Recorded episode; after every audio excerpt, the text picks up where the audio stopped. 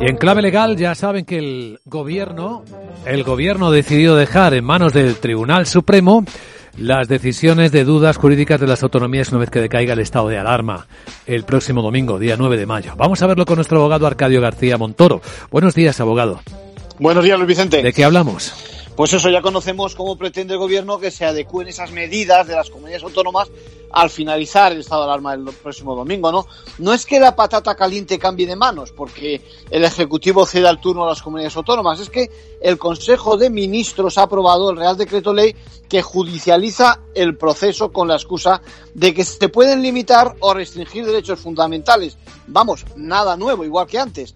Y sobre todo de que debe darse homogeneidad en todo el territorio nacional. Bueno, es como si se desplazase la toma de decisión, algo que no es de recibo porque una vez más se confunde el papel de los jueces. ¿Y no podía haberse adoptado el mismo sistema durante tanto tiempo que ha estado en vigor el estado de alarma? Pues has dado en la clave. Ahora resulta que sí, según el gobierno. Es curioso que a estas alturas, más de un año después de la declaración de estado de alarma, la propia motivación de este Real Decreto Ley diga que las numerosas medidas que se adoptaron podrán articularse en el marco de esas dos leyes, la de medidas especiales en materia de salud pública y la Ley General de Salud Pública, que son antiguas, de los años 86 y, y, del 2011, con ese matiz posterior, el control jurisdiccional ordinario.